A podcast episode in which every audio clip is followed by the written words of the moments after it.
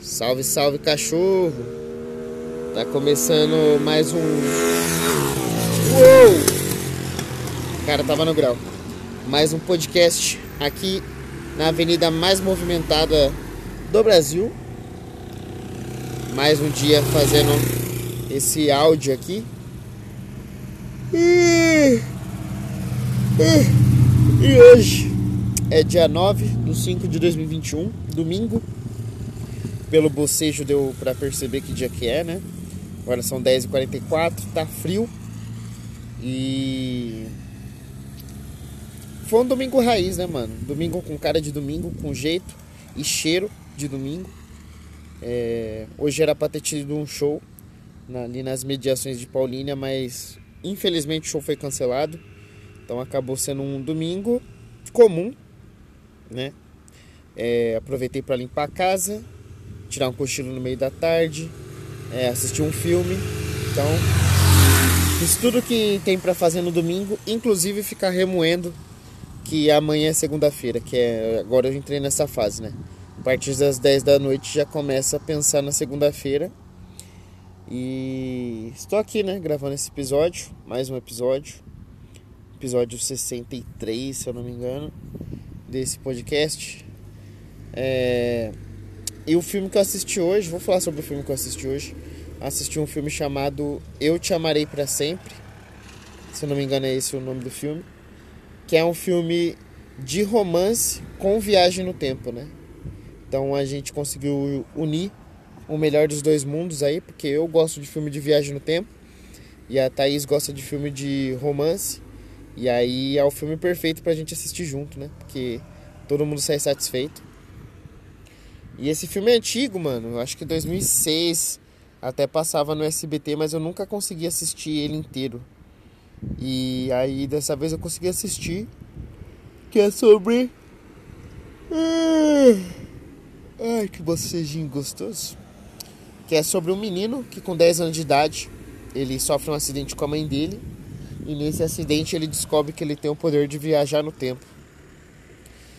E aí, a partir daí, vários momentos da vida dele ele viaja no tempo, até chegar na vida adulta, que ele conhece uma moça que já conhecia ele.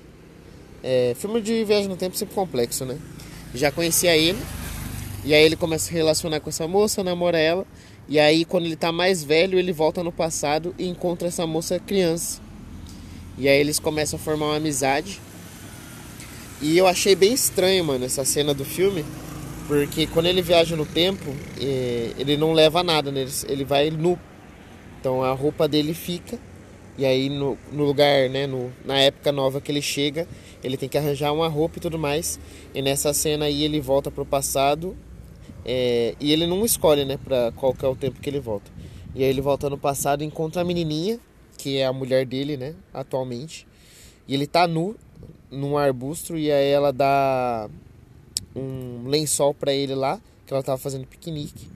E aí os dois conversam, só que é uma conversa meio estranha, porque ao mesmo tempo que ela é uma criança, no futuro é a mulher dele e ele tá pelado, então é, me causou um estranhamento num filme de romance, né? É, diria que teve tons de pedofilia ali, mas não que ele tentou nada, né? Porque é uma criança, mas é, a situação, a cena ficou estranha. Se fosse eu, diretor do filme, eu tirava essa cena aí. Mas de resto foi bem da hora, mano. Bem interessante ver é, a confusão que causa, né? Você viajar no tempo de forma aleatória sem poder escolher. Então tinha momentos que era para ele estar tá ali com a mulher dele e aí do nada ele sumia, ficava duas semanas fora e depois voltava. E isso gera complicações, né, no relacionamento. Até no casamento, antes de ele subir no altar, ele some. E aí a sorte que ele volta mais velho e fica no lugar dele mesmo para se casar. É muito bugado esse filme, mas é interessante, gostei. Chama Eu Te Amarei para Sempre. E é aqueles filmes que no final dá aquele nozinho na garganta, sabe? Vontade de. Aquela vontade de, de suar pelo olho, né? De dar aquela lagrimada, mas é, seguir firme, né? Difícil conseguir chorar com o filme assim. Tem que ter situações muito específicas. Eu acho que eu tenho que estar num dia abalado. O filme tem que ser muito bom, muito forte. É, tem que estar escuro. E eu tenho que conseguir relaxar ao ponto de deixar sair. Porque senão só fico com aquele nó na garganta e respirando pra, pra não chorar, né? Mas é, fica aí a indicação desse filme. É, vale a pena, mano. Vale a pena sim assistir. Gostei. O final é surpreendente, bonito, de lindo e aborda a viagem no tempo de um jeito diferente que eu não, não tinha visto nos outros filmes, né? Então, sempre da hora ver um filme de viagem no tempo. Que mais? Ontem eu fui lá no Let's Eat, comida mexicana, foi bem da hora também. Fazia tempo que eu não dava um rolê com, com a galera. E é.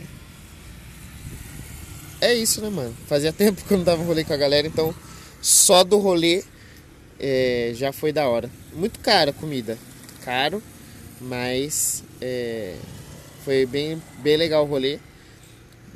Tinha algumas coisas que eu gostei de comida mexicana, eu não vou saber o nome, mas tinha um lá que era tipo uma um Doritos com feijão. Isso daí eu achei um pouco estranho. Mas como eu tava colocando ketchup em tudo, então pra mim tudo tava gostoso. Aí eu pedi uma. Uma. Como que é? Soda. Limonada. Puta, como que é? Soda italiana. É, soda italiana. E aí tinha vários sabores de soda italiana, só que é horrível, mano. Nossa, horrível.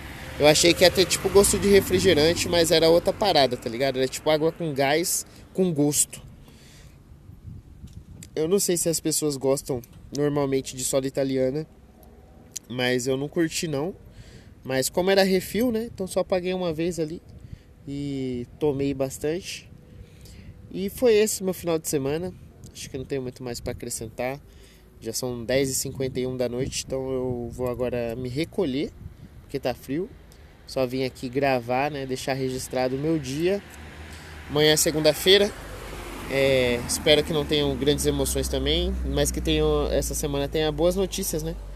Quem sabe a notícia de um show aí, não precisa ser nem agora, mas por perto, para poder fazer e dar uma animada na semana. É, e é isso, vamos ver o que, que a segunda-feira aguarda.